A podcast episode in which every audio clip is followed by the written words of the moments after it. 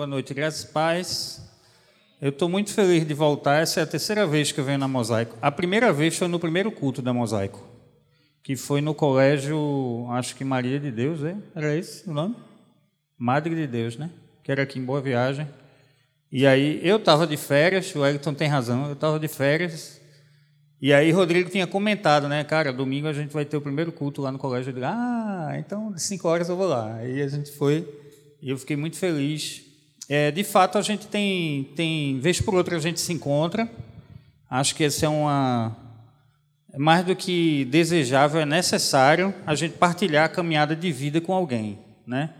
Deus não nos criou para caminhar sozinhos, nenhum de nós. Então, vez por outra, a gente se encontra e a gente toma um café, conversa sobre a vida, conversa sobre a caminhada.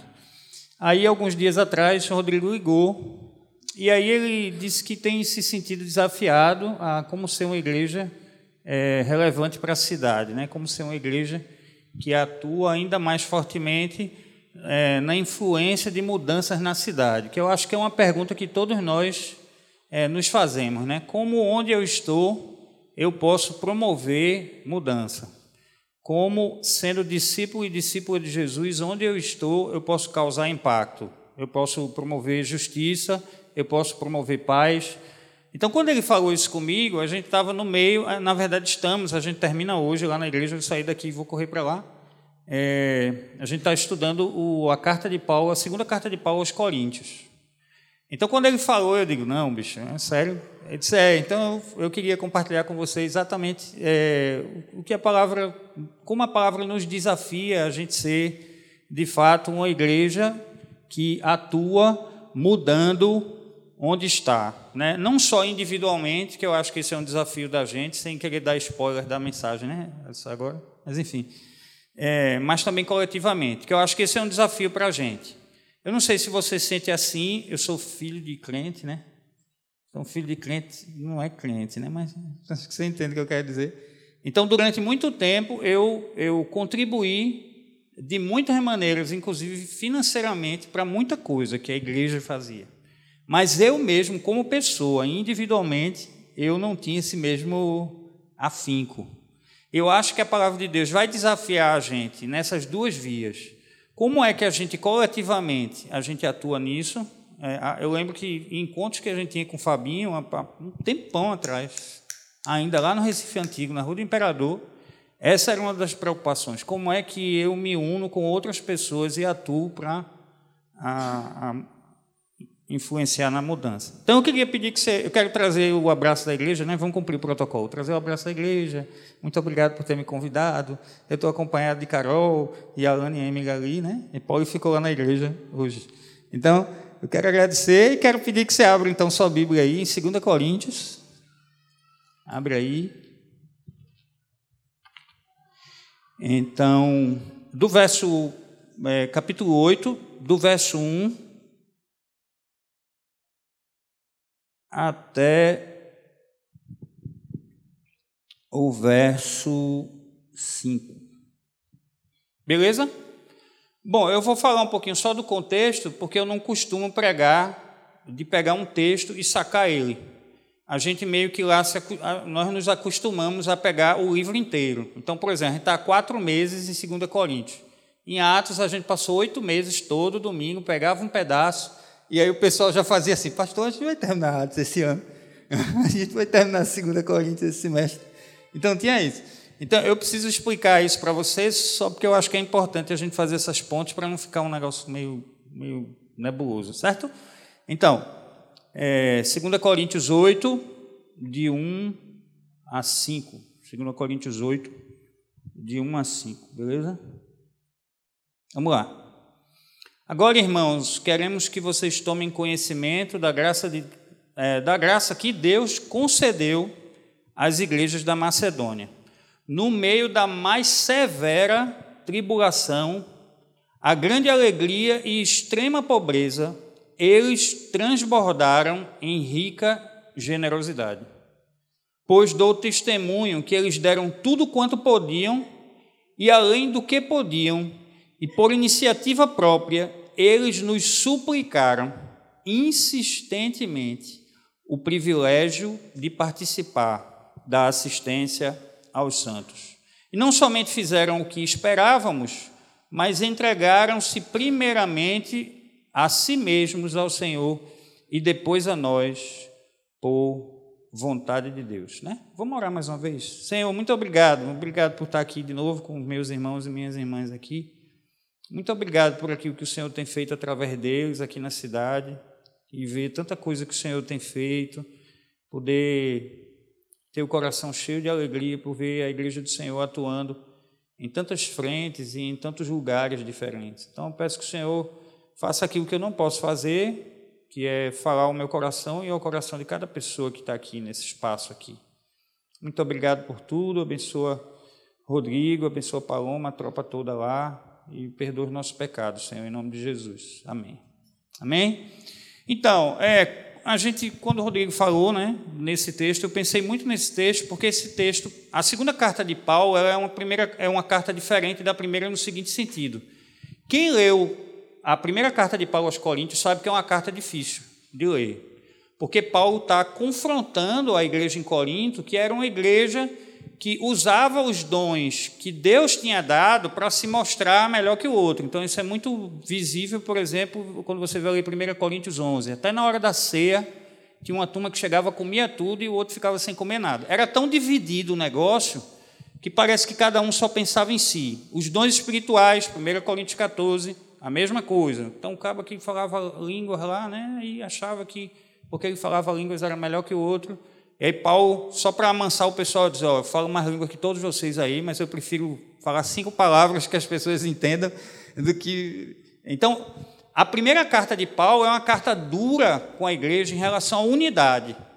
A segunda carta de Paulo à igreja em Coríntios é uma carta mais pessoal. Eu gosto muito dessa carta porque foi essa, foi essa carta que provocou mudanças em mim entre eu ser, na verdade, uma época de alguém que frequentava a igreja e passei a entender que se eu queria ser discípulo de Jesus, tinha um preço que eu tinha que pagar. Então, quando Paulo chega aqui no capítulo 8, Paulo está falando para a igreja em Corinto, usando a igreja da Macedônia como exemplo. Paulo está falando aqui que aquela igreja, que era uma igreja na Macedônia, ela conseguiu provocar a diferença naquela região onde a igreja estava, em primeiro lugar, porque era uma igreja que era generosa.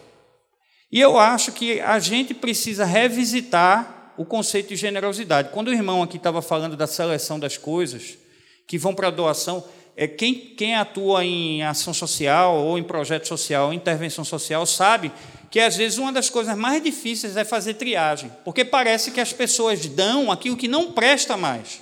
Elas não dão é, por entender que havia uma necessidade. Elas dão porque isso aqui não serve para mim, então vou dar para outra pessoa. A lógica do texto de Corinto é uma lógica que confronta isso. A lógica do texto de Corinto é que uma igreja entendeu que ela precisava ser generosa, mesmo acima das suas condições pessoais enquanto igreja. E eu creio, irmãos, que isso é um desafio importante para esse tempo que a gente está vivendo. Eu não sei se você se sente assim, eu me sinto assim às vezes.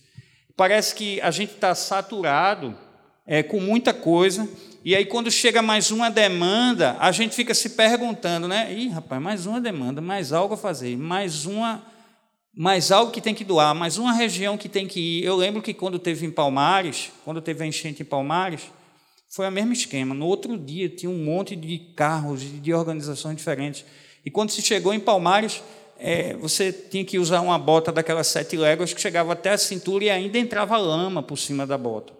Mas quando ia se abrir as caixas sobre as doações que as pessoas tinham mandado, então tinham coisas que pareciam que a pessoa não tinha entendido generosidade. Então, olhar para Jesus e ver como Jesus agiu é ser generoso, como essa igreja foi, é atuar acima da, das próprias posses. A gente vai a gente vai naturalizando e baixando o padrão. Aliás, essa é uma, é uma preocupação com a igreja de Cristo hoje, não é? Parece que porque as coisas que são horrendas, elas foram se naturalizando. No primeiro, primeiro seis meses depois que eu saí da faculdade, eu comecei a atender como psicólogo crianças que vinham do Ministério Público. Elas tinham sido vítimas de abuso. E aí eu lembro que nos primeiros 40 dias eu não conseguia dormir. Eu tinha dificuldade. Aliás, a igreja teve que ser bem paciente comigo, porque teve domingos eu dizia assim, então, irmãos, beleza? Chama alguém aí que dá para mim não, deixa eu. E aí o tempo vai passando e aquilo que para a gente é horrendo vai se tornando natural. A gente vai sendo menos afetado, porque a gente vê muito aquilo. A gente olha e vê essas coisas que a chuva é, tem, tem, tem feito, tem causado. A gente olha para um sinal e vê alguém dormindo num sinal, a gente olha para debaixo do viaduto e a gente vê pessoas embaixo do viaduto, mas aquilo é tão natural que parece que não afeta mais a gente. Parece que o texto é, diz que a igreja, que era a igreja na Macedônia, ela se importou acima daquilo que seria o seu natural. E Paulo está fazendo essa ponte, deixa eu explicar por quê. Era muito comum, quando alguém que ia de uma região para outra, o, vamos chamar assim, tá? O missionário ou obreiro daquela região era a pessoa que levava as ofertas para os pobres da outra região. Então, a igreja passava as ofertas para aquele obreiro, e aquele obreiro ia para outra região, é, uma parte a igreja dava para que aquele obreiro pudesse se manter na distância até lá, e a outra parte ele mandava para os pobres. Então, quando Paulo diz que aquela igreja, em momento de profunda necessidade, aqui na, na versão que eu estou usando, que é a NVI, eu não sei como é que está na sua aí, diz assim: é, a intensidade da alegria e a extrema pobreza deles. Veja, é um contraste aqui. É um contraste. Eu não sei como é que a, a, o momento que a gente está vivendo na nação tem alcançado você. Lá na igreja, que fica, que fica ali perto do coque, um terço da igreja ficou desempregado, família inteira. Inteira. De a gente ter uma, uma descida com os pagamentos que a gente tinha para fazer tão violenta que eu digo, meu Jesus amado, de boa, manda dinheiro. Manda a gente, beleza, mas manda dinheiro que a gente não vai conseguir pagar. Parece que essa igreja aqui, nesse momento aqui, ela não olhou para si. Porque como é que alguém que está passando por um momento de extrema pobreza vai sentir grande intensidade de alegria? E a chave aqui que Paulo está chamando aqui, então, no capítulo 8, é que Paulo está dizendo: não olhe para si. Paulo está dizendo que se eu e você a gente começar a parar para as contas que a gente tem para pagar, para as coisas que a gente tem para fazer, para a agenda que a gente estabeleceu para a nossa vida profissional, para a nossa vida como igreja, para a nossa vida, enfim, qual esfera for, a gente não vai conseguir causar impacto na vida de outras pessoas que precisam. Parece que Paulo está convidando isso aqui para a igreja em Corinto, que era uma igreja que estava num polo, a igreja era um, num polo rico na época. Eu lembro que isso, isso foi muito desafiador para a gente, porque o que é que acontecia? A gente normalmente faz o nosso orçamento e a gente fecha o nosso orçamento, a gente fecha a nossa agenda, a gente deixa o espaço lá e aí a gente diz assim: isso aqui eu vou separar para atuar. Para atuar socialmente, para a, a igreja, para auxiliar a igreja, para fazer uma e parece que Paulo está dizendo assim: é, há um outro contexto aqui que é mais urgente que a gente. Eu acredito, gente, que a gente, Igreja de Jesus, não percebeu o tipo de urgência que a gente está vivendo no Brasil hoje. Eu acho que não. Eu acho que parece que o sofrimento do outro ainda parece ser menos importante. Por isso, que quando Paulo fala em Filipenses 2,5, que diz que Deus se tornou escravo, essa tradução é muito boa. É, a nova Almeida atualizada, ele, em vez de usar a palavra servo, ele usa o termo que no grego quer dizer escravo. Deus se faz escravo e se humilha ainda mais a ponto de morrer na cruz. Ele está dizendo assim: Jesus suja os pés. Ele, ele se envolve na, na situação em que a gente estava, no lamaçal que a gente estava, para usar uma palavra que Santo Agostinho gostava bastante. Então, o, o, o que Paulo está desafiando a mim a você aqui é: a gente se incomodou. Pergunta é essa. De fato, na minha agenda durante a semana, de que maneira eu tenho contribuído para um impacto na mudança de outra pessoa, quebrando algo que eu construí? Na faculdade, na pós, na vida profissional, na vida familiar, Hoje de manhã a gente estava na EBD, a gente está terminando, é, já estava bem mais na frente, e aí uma pessoa estava dizendo assim, pastor, e chorou um, um monte, assim, um monte, foi um chororô. E eu sou chorão também, quando alguém chora, eu choro junto, porque eu sou solidário. Então, é, e aí ela disse assim, pastor, eu faço tudo isso na igreja. Mas quando eu olhei para o meu ambiente de trabalho, eu não consegui fazer isso. Porque eu acho que eu já estou saturada demais.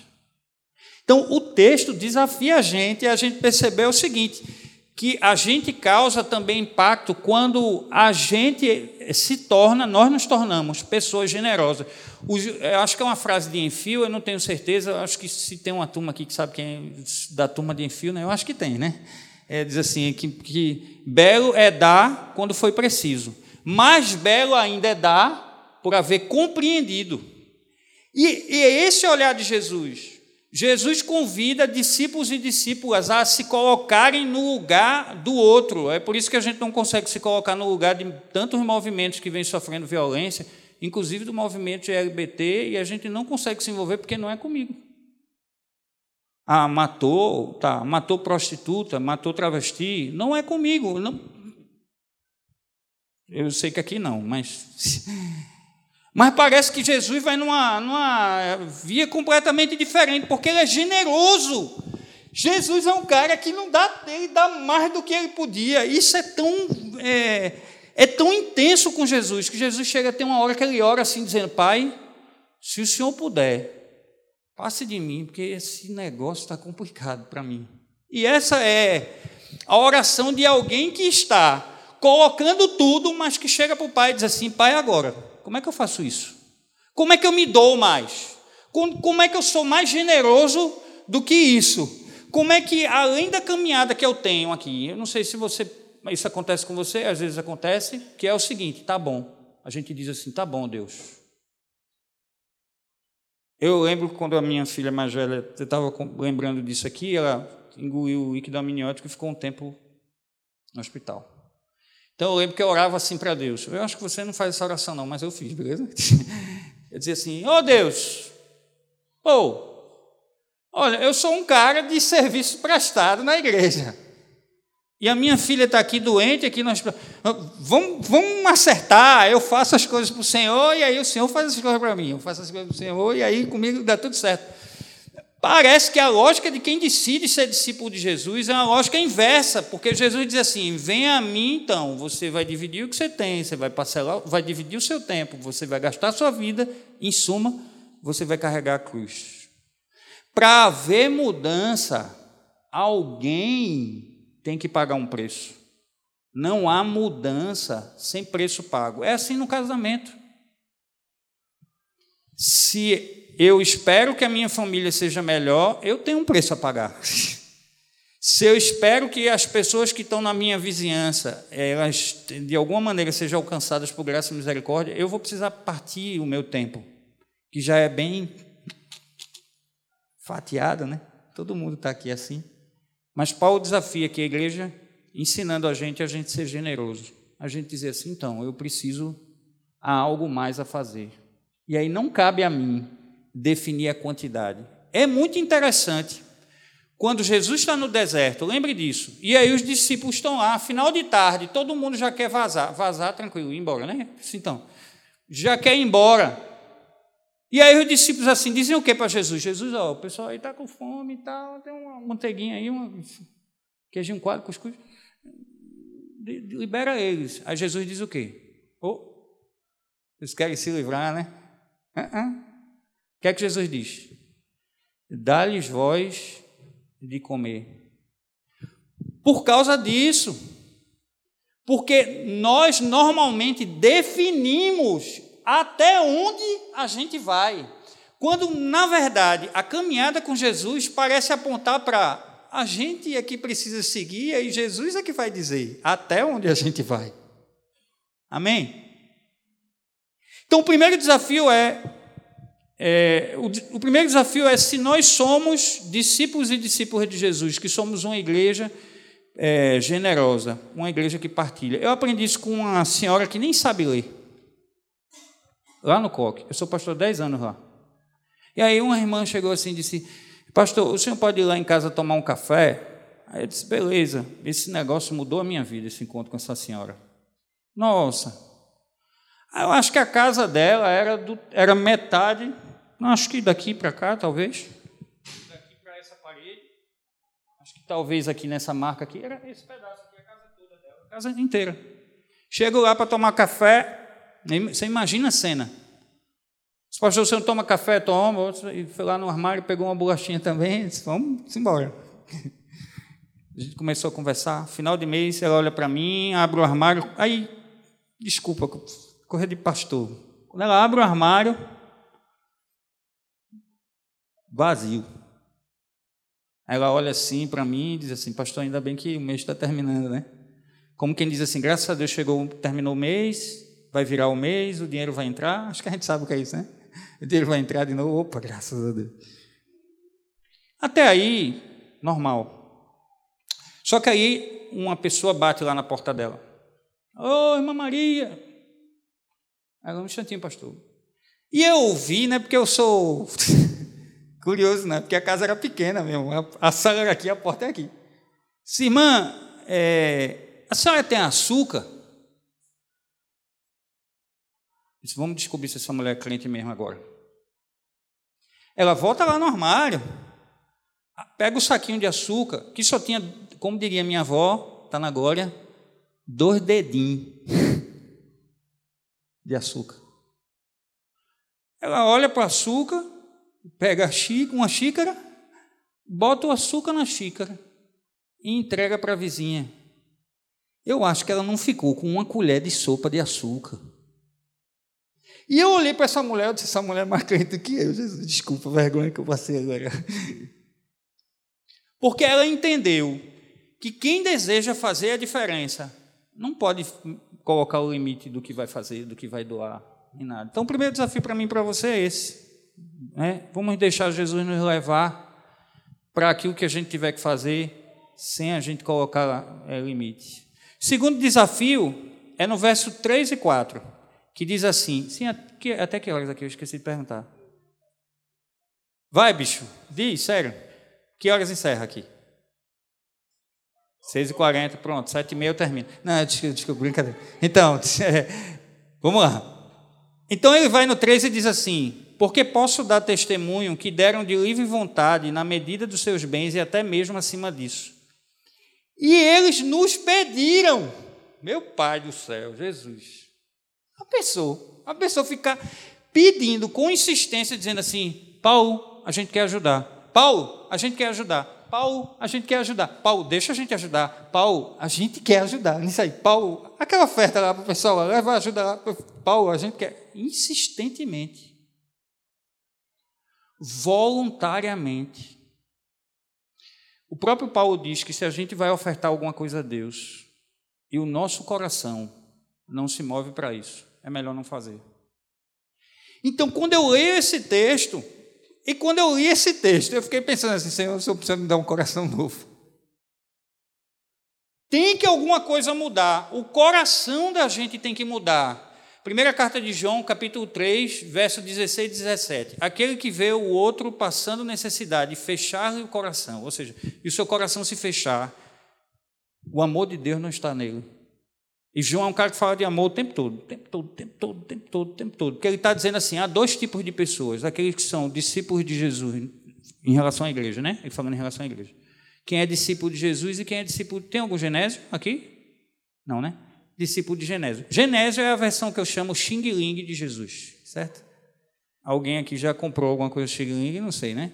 Você compra por fora igualzinho, né? Parece que só. Mas quando em algum momento você vai usar, dá galho.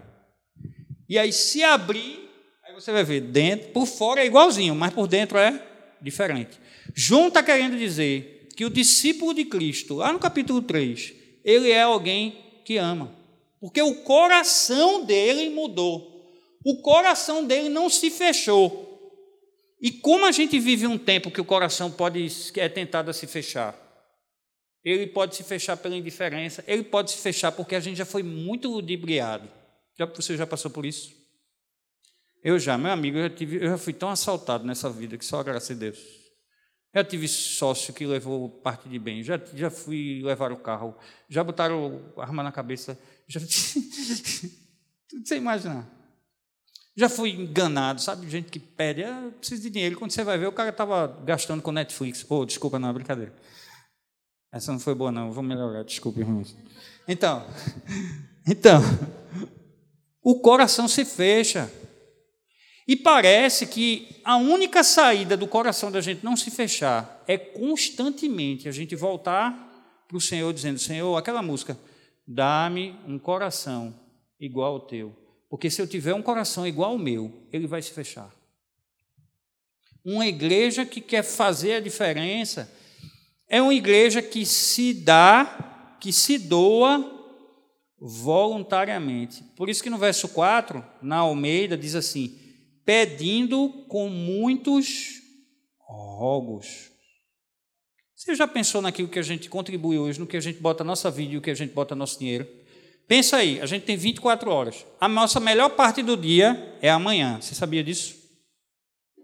A melhor parte do dia para a gente produzir é amanhã.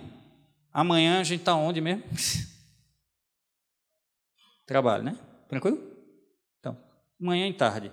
Noite, normalmente, ou está na faculdade, ou está em alguma atividade, beleza? Então, onde é que a gente está gastando a vida da gente? A gente passa a semana, então, os cinco dias, não sei como é que é aqui de, de programação da igreja, uma parte do final de semana na programação da igreja, e aí, o que Paulo está dizendo aqui é que parece que o coração precisa ser revisitado. Para quê? Para a gente rever nossas prioridades.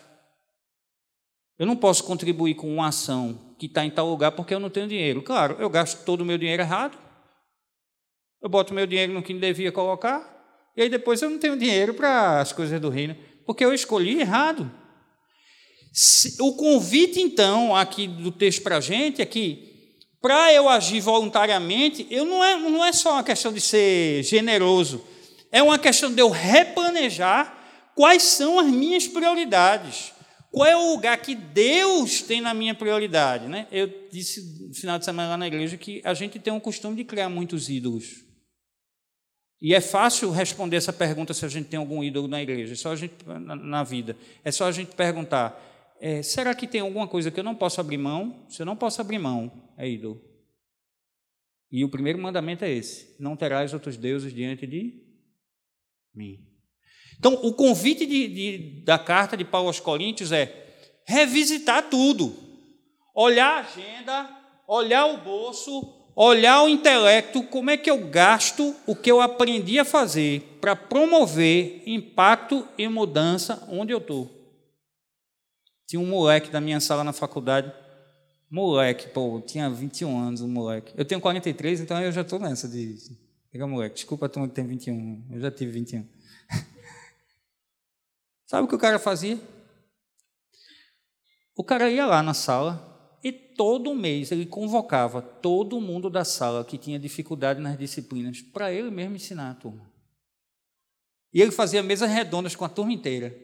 Ele, ele dizia assim: então, gente, ó, vamos fazer uma revisão. Ele não estava nem aí se o professor tinha pedido, se não tinha pedido. Ele simplesmente pegava aquilo que ele, e ele foi o segundo melhor aluno. O tempo dele e gastava para promover impacto na vida daquelas pessoas. Gente, se nós, como igreja de Cristo, a gente não revisitar nossa agenda, nosso coração, nosso dinheiro, nós podemos estar servindo a outros ídolos. Você concorda comigo? Parece, então, que Paulo está dizendo isso à igreja. Olha para a igreja da Macedônia. Eles se deram, eles fizeram isso voluntariamente, e aí, por último, eles, eles, o texto, verso 5, diz assim: eles não somente fizeram o que nós esperávamos, mas se deram primeiramente a si mesmo. Eu gosto de uma frase do Jim Elliot, que foi um missionário que atuou entre os índios, que ele disse o seguinte: Não é tolo aquele que dá o que não pode reter, para ganhar o que não pode perder. Não é tolo aquele que dá o que não pode reter, para ganhar o que não pode perder. O que é que, o, que, é que Jim Elliot está dizendo assim? Nós somos convidados a colocar a nossa vida em algo maior que a nossa vida. Nós somos convidados a repriorizar a nossa agenda e colocar em coisas que são eternas, que vão permanecer, que vão ficar, que vão alcançar outras pessoas, que vão promover mudança. Eu estava falando da minha avó, né, dos dois dedinhos. Minha avó aprendeu a ler com a igreja. Minha avó Maria, lá do interior de João Pessoa, de uma região ali chamada Borborema, que é uma região bem pobre de João Pessoa. Ela não sabia ler, casou aos 14 anos, e você sabe que às vezes alguém que não sabe ler, ele é escravo do outro. Ele precisa que o outro é, ajude ele. Tem um senhor lá na Cristolândia, por exemplo, que não sabia ler, e aí uma pessoa leu para ele, foi no cartório e passou a casa dele para o nome dele. E ele botou o dedão lá. A turma da Cristolândia está lá no, com o pessoal lá da Secretaria de Direitos Humanos para tentar reverter é, essa confusão que deu. Então minha avó não sabia ler. E ela chega na igreja. E aí tem uma irmã da igreja que começa a ensiná-la a ler com a Bíblia.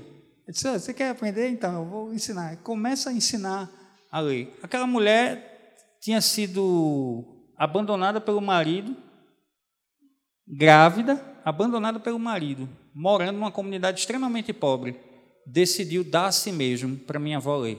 Quando minha avó leu, ela entendeu ela passou a entender por ela mesma quem era Jesus. Então, o convite do texto, tá, o que o texto está dizendo para mim e para você é o seguinte: vamos colocar a nossa vida e o nosso tempo em coisas que vão permanecer. E aí Jesus não está dizendo assim, vamos virar todo mundo hippie, ir para a praia e botar uma barraca. Isso não. O que o texto está convidando a mim e a você é a gente voltar a fazer essa reflexão: em que direção a gente está indo, para onde a nossa vida vai, e repriorizar tudo. Em 97 eu passei no meu primeiro, minha primeira graduação na época. Então não estava nem aí para ninguém, sabe? Eu já tinha ganhado o cartão para o céu mesmo. A que, que eu vou me incomodar com ninguém? Então, chegava lá, bloco H, subia no prédio lá da Católica, porque eu tinha medo do elevador da Católica. Não sei se alguém aqui é de lá. Aquele elevador é, é trash. Chegava lá na sala, sentava lá, assistia a aula e ia embora. No outro dia, chegava, assistia a aula e ia embora. Eu não estava nem aí para ninguém. Depois de um tempo, um colega meu teve uma ideia. O cara sentava duas cadeiras na minha frente. Aí ficou chateado porque eu disse isso, não foi? Do, do elevador. Então, esse cara que sentava na duas cadeiras na minha frente teve a ideia do inferno de sequestrar o outro. É do inferno, irmão. Sequestrar o outro da sala. E ele não só sequestrou, como a família não pôde pagar o resgate, ele esquartejou o cara. Não sei quem ouviu falar nesse caso. Fábio Fulco e Almon Chagas. Ouviu falar? Eu, inclusive, encontrei com a tia dele. Um dia desse. Estava falando num lugar, olha, eu sou tia do Fábio Fulco. O cara sentava duas cadeiras. O cara continuou naquele roteiro. Ui, desculpa, cara. O cara, bichinho, o cara estava dormindo tão bem. O cara continuou naquele roteiro. Porque ninguém estava nem aí. Talvez, porque um cara que achava que era discípulo de Jesus chegava lá e dizia: Eu quero meu diploma, meu amigo, o resto que se exploda. Desculpa, se exploda gospel. Porque tudo que é gospel pode, né? Então eu boto gospel porque é só para.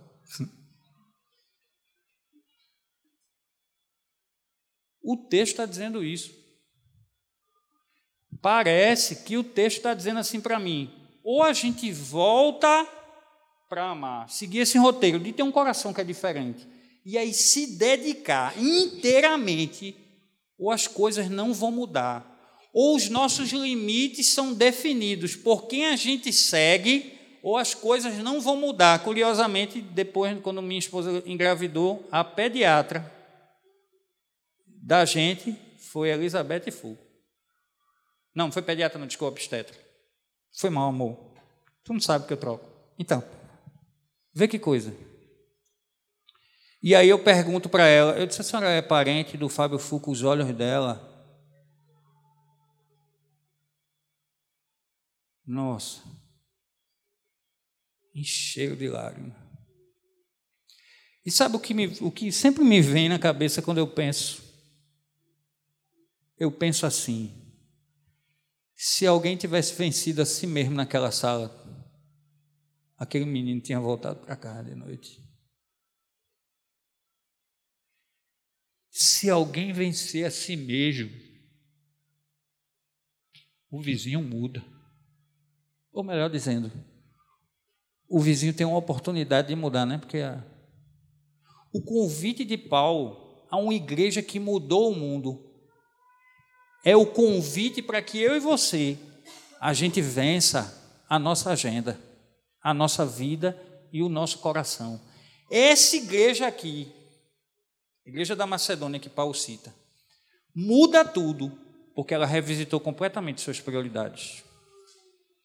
E eu quero convidar você, como eu me senti convidado a parar a vida para dizer assim: eu preciso parar aqui. Eu preciso parar aqui a minha vida para ver o que eu estou fazendo. Primeiro, pessoalmente, o que é que eu faço pessoalmente? Não, eu estou aqui na igreja, a igreja batista, né? É filha de Emanuel, né? É isso? Então. Então, quem é de igreja batista sabe. Missões estaduais, missões nacionais, missões mundiais. Né? Estou contribuindo. Tem uma ação do novo jeito. Comprei um colchão, mandei para lá. Não. Oh, meu irmão, essa Simão é tão bom assim. Mas não. Aquele que é discípulo e discípula de Jesus engaja no mesmo caminho que Jesus engajou. Sabe por que eu estou aqui? Porque eu tive um amigo que encheu meu saco quando eu chutei o balde da igreja. Eu desculpe a expressão, mas eu mandei Deus se lascar. Você quer saber? Ó. Quer olhar para um monte de coisa e dizer assim: problema do mal, né? Problema filosófico do mal. Pô, o senhor não é todo poderoso, ou o senhor.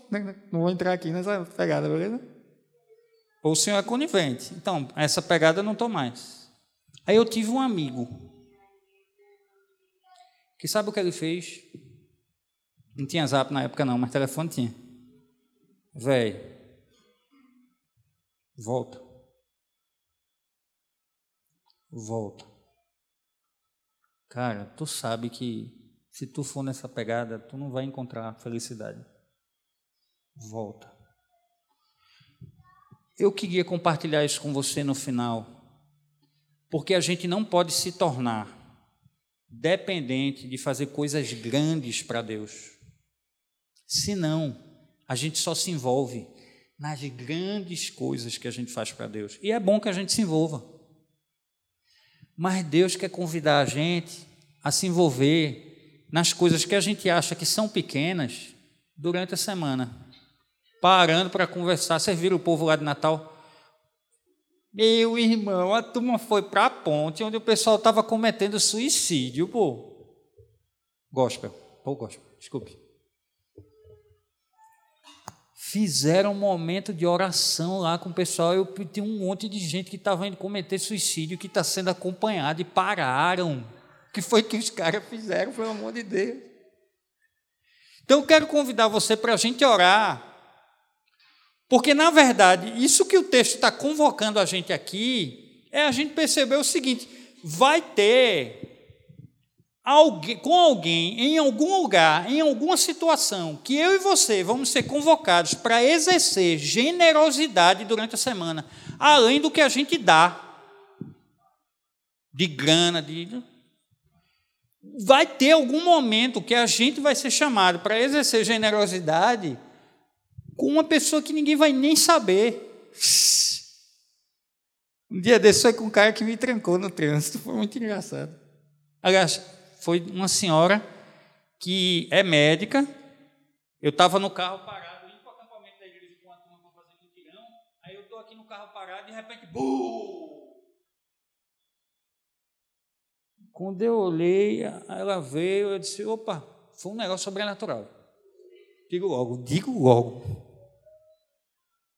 Eu disse, tudo bem. Olha, calma, desculpa, olha, desculpe, fui eu, fui eu, fui eu, eu estava vindo de um plantão, dormi na direção. Aí eu disse assim, não, calma, eu, tô, eu sei o que é a gente estar tá muito cansado. Eu posso não ter dormido, mas eu sei o que é estar tá cansado. Seu carro tem seguro? Eu, não. Então, aí eu parei, quando foi de noite, chega uma mensagem. A mulher mandou uma mensagem, eu digo, olha, seu Jade, muito obrigado porque o senhor não me agrediu. Porque os homens agridem muito a gente, mulher no trânsito. Ela deu, até mostrei para minha esposa. Não foi nada. Foi só parar e dizer assim: olha, eu acho que pode ser até que eu me quebre nesse negócio da batida, mas.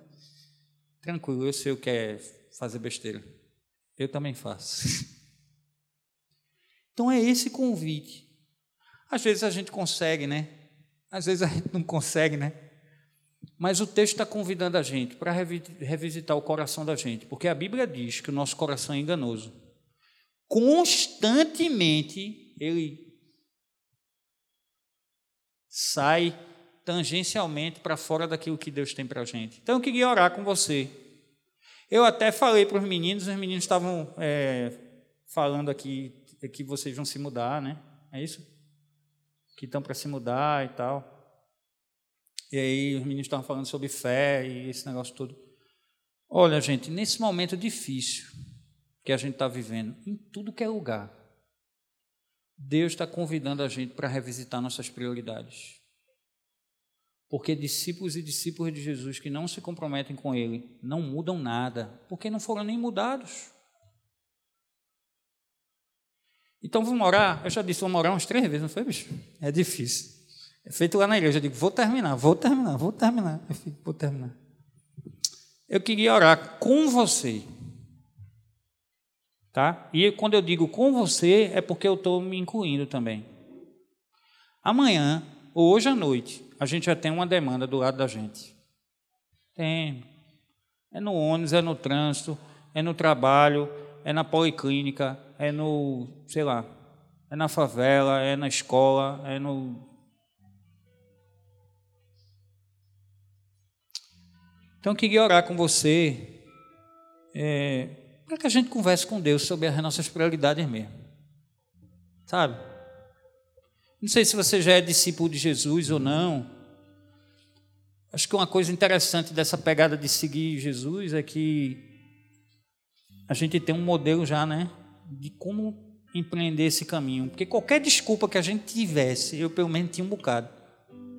Você olha para o exemplo de Jesus e você diz assim: tenho desculpa não. Ah, Senhor, mas. Olha para Jesus, tem desculpa não. Ah, Senhor, mas. Olha para Jesus, tem desculpa não. Então vamos orar? Vamos orar mais uma vez? Então, Senhor, a gente. Obrigado pela tua palavra. Muito obrigado porque a gente está aqui por causa da vida do teu filho, da vinda e da vida do teu filho, que nos ensinou essa graça absurda que ele viveu. E nessa noite aqui, eu quero pedir ao Senhor que o Senhor nos ajude. Que o Senhor, em primeiro lugar, nos ajude a olhar para a nossa própria vida e rever as nossas prioridades. E dar uma sacada na nossa agenda e dizer assim: rapaz, eu só tenho tempo para mim. E dar uma olhada para o nosso dinheiro e pensar assim: como é que eu estou gastando isso que Deus me deu para usufruir? Como a gente gasta o que a gente aprendeu, o que a gente sabe?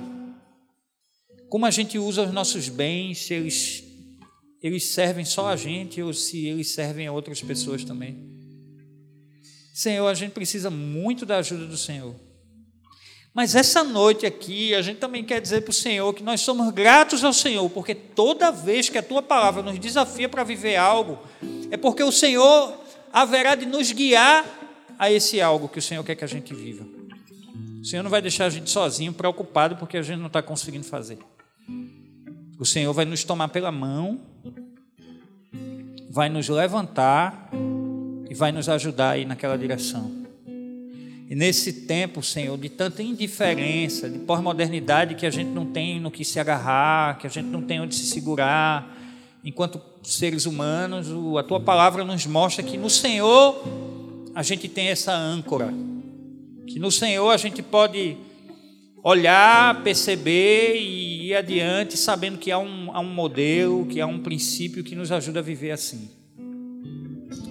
Eu não sei se alguém aqui está com o coração chateado talvez tenha sofrido tanto, tenha passado por tanta coisa, talvez agora recentemente, ou talvez há mais tempo, não sei, e o coração, sabe, endureceu. Tua palavra diz que o Senhor fala a um coração quebrantado, que o Senhor usa um coração quebrantado, que o Senhor não despreza alguém que tem um coração quebrantado. Então, Senhor, nos ajuda se a gente, o nosso coração estiver endurecido. Para a gente se mover para fora de nós. Para a gente olhar para essa cidade que tem sofrido tantas violências, Senhor, de tantas áreas diferentes contra a mulher, contra o idoso, contra a criança, contra homossexuais. Senhor, esse negócio, essa preocupação precisa ser nossa, porque foi do Senhor. Então, muito obrigado pela tua palavra, muito obrigado pelo teu confronto, porque a gente sabe que se a gente continuar na direção de não repriorizar a nossa vida, na direção do Senhor, ela não vai fazer sentido nenhum. Nenhum. Muito obrigado porque a gente encontra propósito quando a gente vai na direção do Senhor quando a gente olha para a nossa vida e usa ela para fazer mais do que, inclusive, a gente foi chamado para fazer. Tua palavra diz que quando a gente faz só o que é chamado para fazer, nós somos servos inúteis. E nós não queremos ser assim. A gente quer viver feito Jesus fez. Escandalosamente gracioso. Meu Deus. Senhor, nós queremos ser assim. Nós queremos ser o teu filho Jesus para as pessoas que estão ao nosso redor. Para que daqui a 50 anos, 30 anos, valeu muito a pena. Então fala com a gente nessa semana, dá oportunidade prática para a gente poder colocar isso em ação, a gente poder se mover nessa direção nos ajuda a ver as oportunidades como oportunidades práticas, da gente sair da nossa agenda, do nosso planejamento para ser bênção para a vida das outras pessoas. E nos ajuda também a contribuirmos com quem está fazendo. A gente não precisa se dividir mais. Como igreja do Senhor, parece que tem uma coisa que a gente faz ao longo dos séculos é nos dividirmos o tempo todo, o tempo todo, o tempo todo, o tempo todo, o tempo todo. Nós discordamos por causa de algo, discordamos porque o batismo é de um jeito, é de outro, a gente se separa. Discordamos porque isso é aquilo outro, a gente se divide. Senhor, nos ajuda a sermos uma só igreja. E isso só é capaz quando o Teu Espírito Santo nos toma inteiramente então, que haja em nós o mesmo sentimento que houve em teu filho Jesus, que, mesmo sendo Deus, não se apegou ao fato de ser Deus, mas antes se humilhou, assumindo forma de servo, e sendo servo até a cruz, para que, ao nome de Jesus, todo, joelho, todo joelho se dobre. Obrigado por isso. Abençoa meus irmãos e minhas irmãs aqui, nesse novo passo que eles vão dar muito obrigado pela vida deles. Obrigado por ter sido abençoado aqui essa noite, estar com eles, louvar o Senhor, ter sido recebido aqui. Eu oro e agradeço em nome de Jesus. Amém. Amém, meu querido.